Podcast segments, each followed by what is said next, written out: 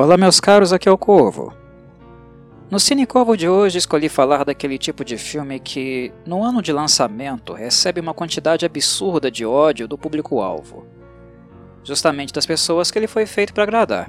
Dito isso, quando damos um passo para fora do gênero e tentamos analisar o produto final com uma ótica ampliada, chegamos à conclusão de que a aversão ao filme, aquilo que ele recebeu de ódio, não é assim tão justificado.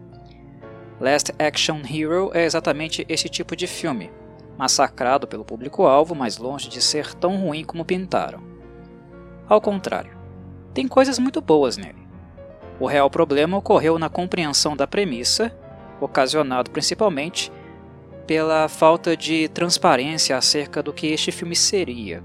E nesse sentido, os produtores tiveram muita responsabilidade na catástrofe, pois foram eles que não prepararam o público para o que viria. A esmagadora maioria das pessoas foi ao cinema acreditando que assistiria a um filme de ação nos moldes tradicionais de Schwarzenegger, o que Last Action Hero não tem a menor intenção de ser. Falarei um pouco melhor sobre a estupidez dos produtores daqui a pouco e como os mesmos deram um baita tiro no pé por pura displicência.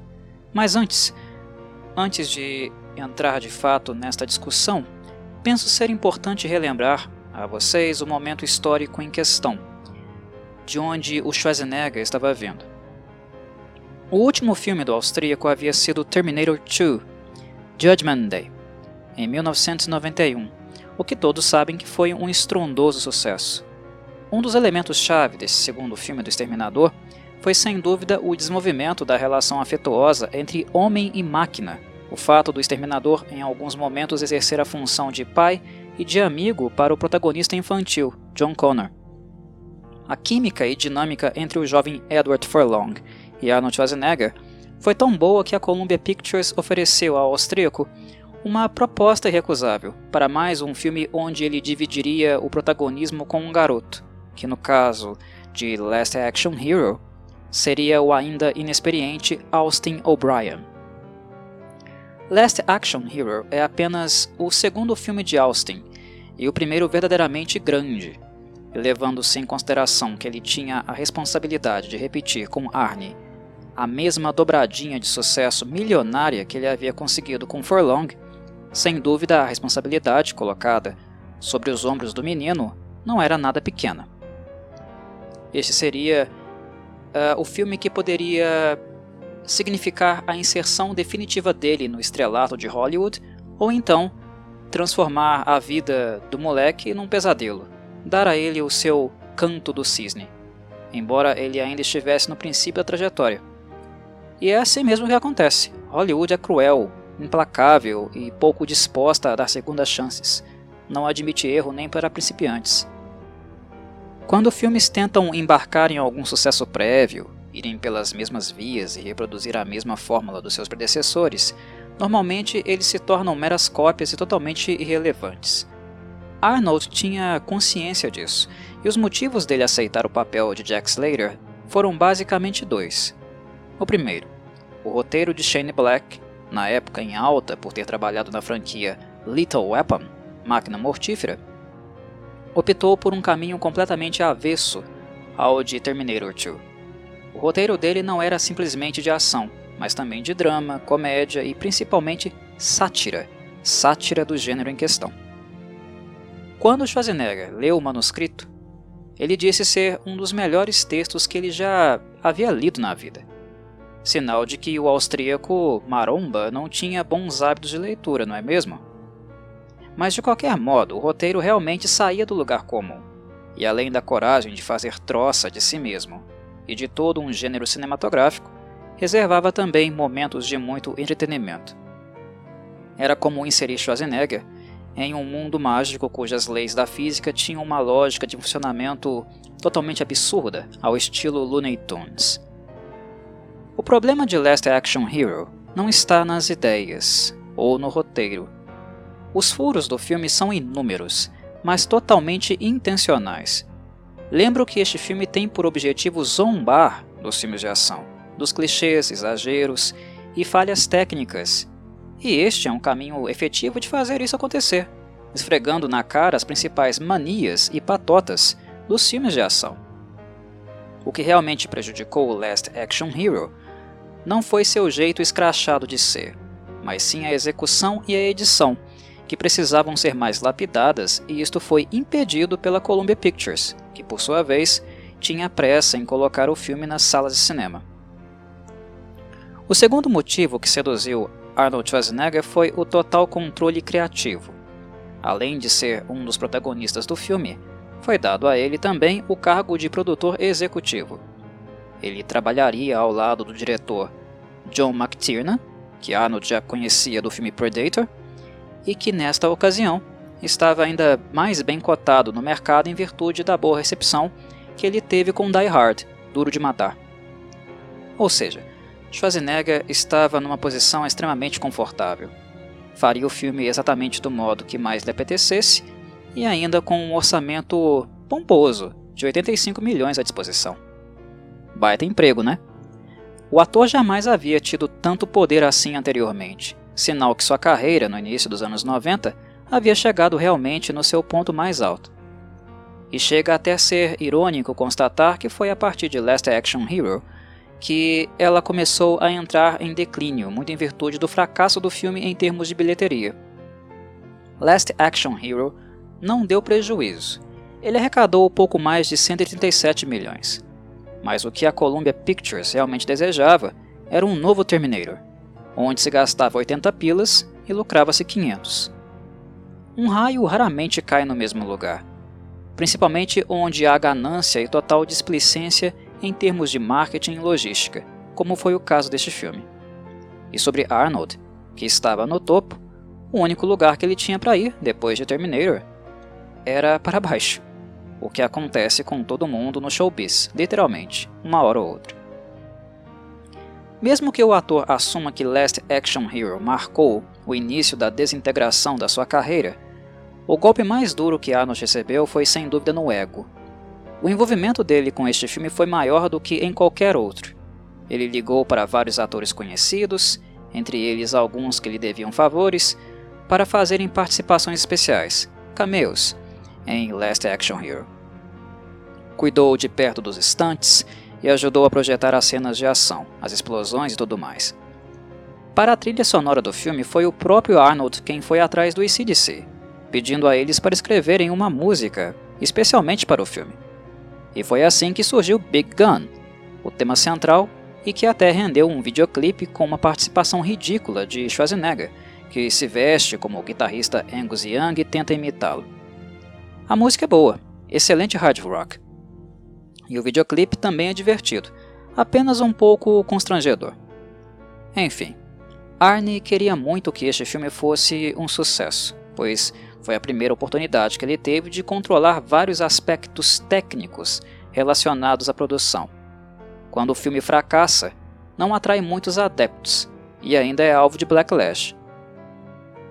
Schwarzenegger então recebe um golpe que eu diria pessoal, que deixa ele realmente bastante triste. Se ele tinha pretensões maiores como produtor, tudo foi por água abaixo. Last Action Hero tem incontáveis referências a filmes de sucesso pelo fato do garoto Danny Madigan ganhar um ingresso mágico, dado primeiramente pelo ilusionista Harry Houdini a Nick, um projecionista do cinema local, que agora o cedia ao menino.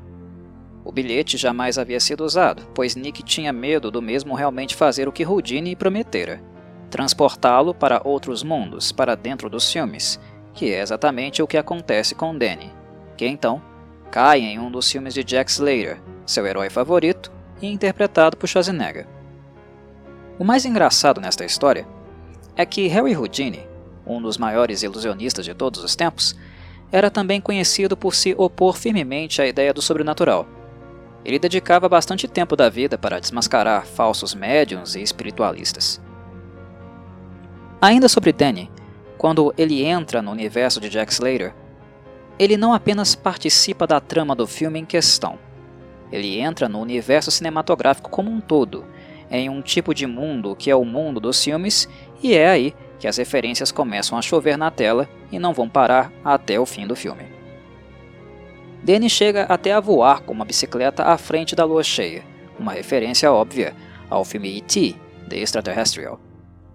São vários os gêneros homenageados aqui, e cameos acontecendo, graças aos convites de Schwarzenegger que ligou para a maioria dos contatos que ele tinha. Deu um jeitinho de colocar muitos rostos famosos em um filme só, mesmo que por apenas poucos segundos. Entre os presentes, eu posso citar a cantora Tina Turner, o músico Little Richard, Damon Wayans, Jim Belushi, Jean-Claude Van Damme, Rowan Plowright, Danny DeVito e, talvez o mais importante, pelo menos para mim, Ian McKellen, que por sua vez faz o papel do ceifeiro da morte nos momentos finais do filme. Mesmo com tão pouco tempo de cena, é impressionante como Ian é expressivo, um ator que realmente está em outro patamar. Ele é sempre refinado em praticamente tudo o que faz, como manda a boa cartilha dos atores e atrizes britânicas. Mesmo quando o papel é fraco ou praticamente inexistente, Ian dá um jeitinho de melhorar. Ainda devo citar, é claro, Robert Patrick, que fez o exterminador modelo T-1000 em Terminator 2. Ele também aparece aqui como o próprio exterminador, saindo de uma delegacia junto com Catherine Trammell, a vilã mais marcante da carreira de Sharon Stone, que curiosamente também está aqui. E digo curiosamente porque, em virtude dos conflitos que aconteceram entre ela e Schwarzenegger em Total Recall, em 1990, os dois não se davam lá muito bem.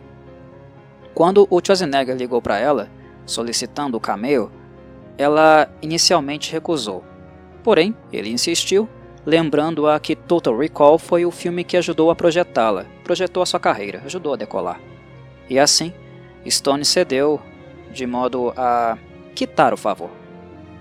Um fato curioso, ainda relacionado a cameos, é a presença de Sylvester Stallone estampando o cartaz de Terminator.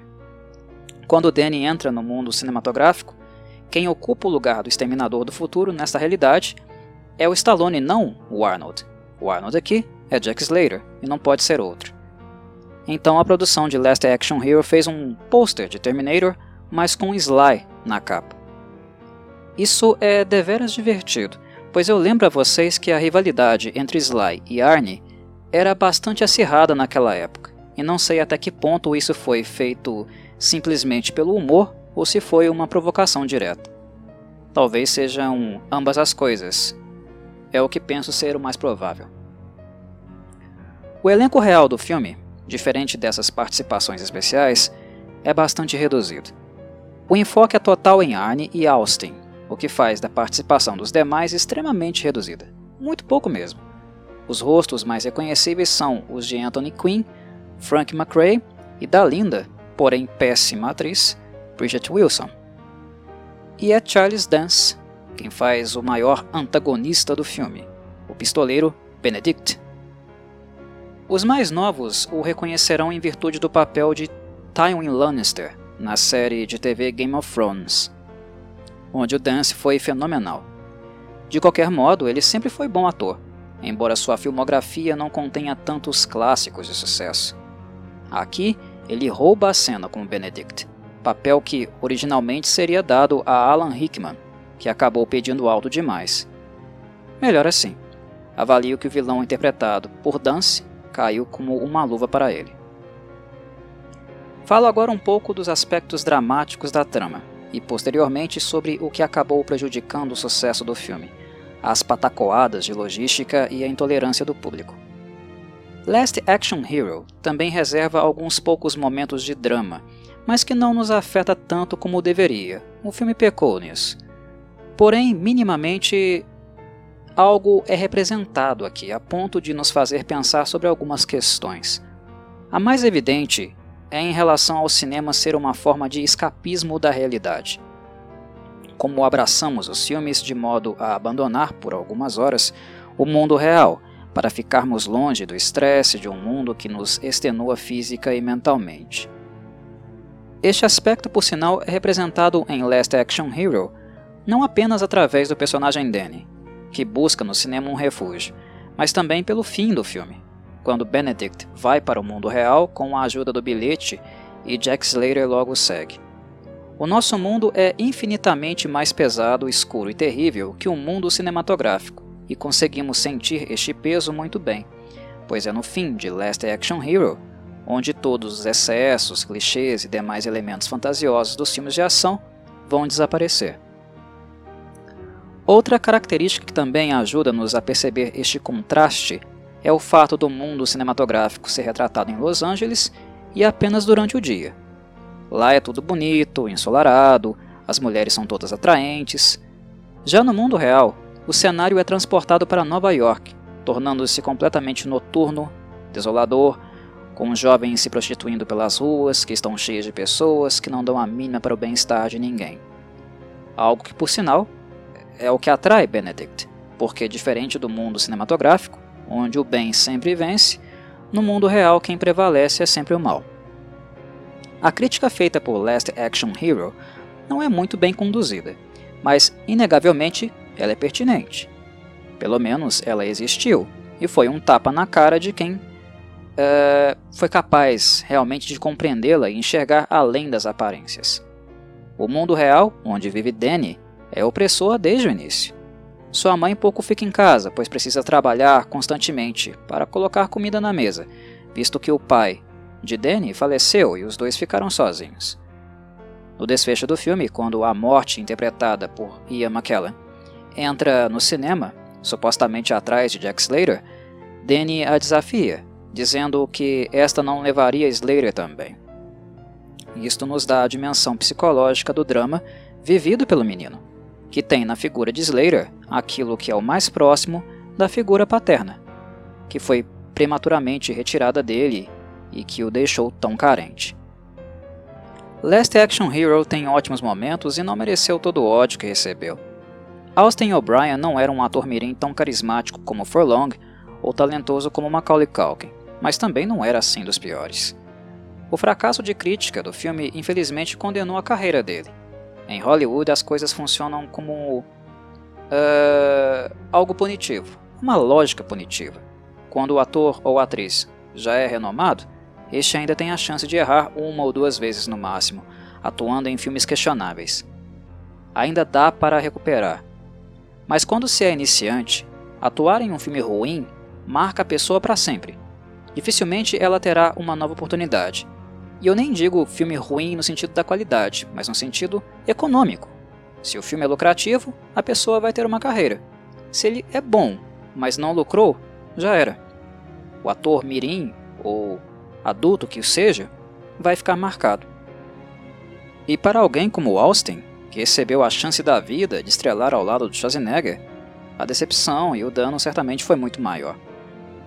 Dentre todos os culpados por tudo o que aconteceu, o maior certamente foi o estúdio, a Columbia Pictures.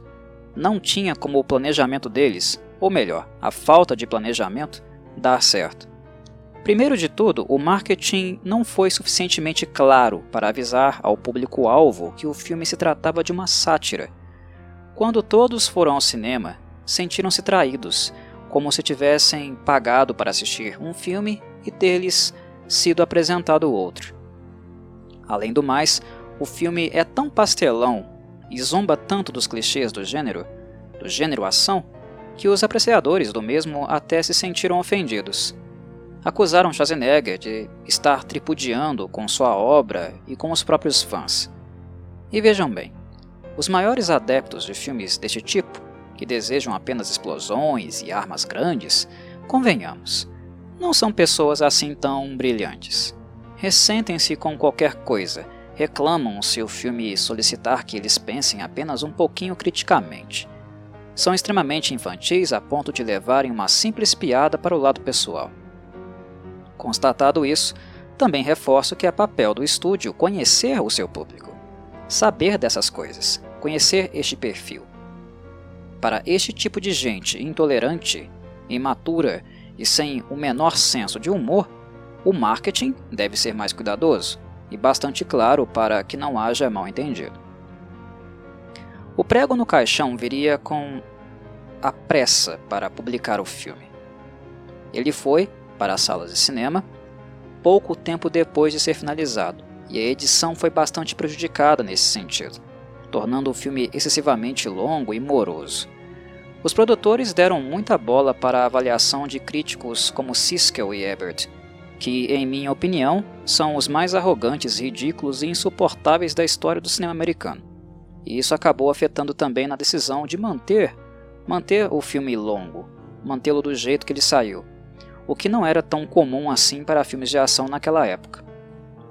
E vale lembrar também que 1993 foi o ano de lançamento de Jurassic Park, filme que o mundo inteiro estava ansioso para assistir. E os tapados da Columbia Pictures, no clímax de sua arrogância e ignorância, acharam que não seria nenhum problema colocar Last Action Hero para ser exibido na mesma temporada de um dos filmes mais aguardados e ousados da carreira de Steven Spielberg. Um completo absurdo e suicídio econômico. Como esses caras acreditaram que Last Action Hero poderia competir com Jurassic Park está para além da minha compreensão. Eu não consigo explicar. Entendo isso como arrogância e do tipo mais retardado possível. Enfim, Last Action Hero não é um primor na filmografia de Schwarzenegger, mas também está longe de ser um dos piores. Longe disso. Com o passar dos anos, o filme passou a ser mais aceito e reconhecido. Este possui agora um nível mais razoável de aclamação. O filme tem lá suas cenas de ação, não é tão constante assim, mas tem várias, e é ainda bastante assertivo na comédia. A comédia é o ponto forte. Se você não é do tipo que se ofende facilmente e é capaz de reconhecer o quanto os filmes de ação oitentistas e noventistas tinham várias coisas ridículas, você vai rir muito com esse filme. A trilha sonora dele é muito gostosa para quem curte um bom rock and roll e metal, como é o meu caso. Schwarzenegger fez várias encomendas especiais para o filme, e não apenas o ACDC, mas também o Megadeth gravou uma música especialmente para ele, chamada Angry Again. Angry Again e Big Gun são facilmente as minhas músicas favoritas do filme. Mas a trilha sonora ainda conta com participações do Alice in Chains, Queen's Right, Def Leppard, Anthrax, Aerosmith e até do Buckethead. O orquestrador foi o renomado Michael Kamen, famoso por trabalhar muitíssimo bem com músicos do rock. Foi por experiências como esta no currículo que levou uh, Kamen a ser convidado em 99, por exemplo, pelo Metallica para reger o seu primeiro álbum ao vivo orquestrado, o S.E.M., muito aclamado também. Mas enfim, é isto, meus caros. A todos deixo meu forte abraço e saudações corvides.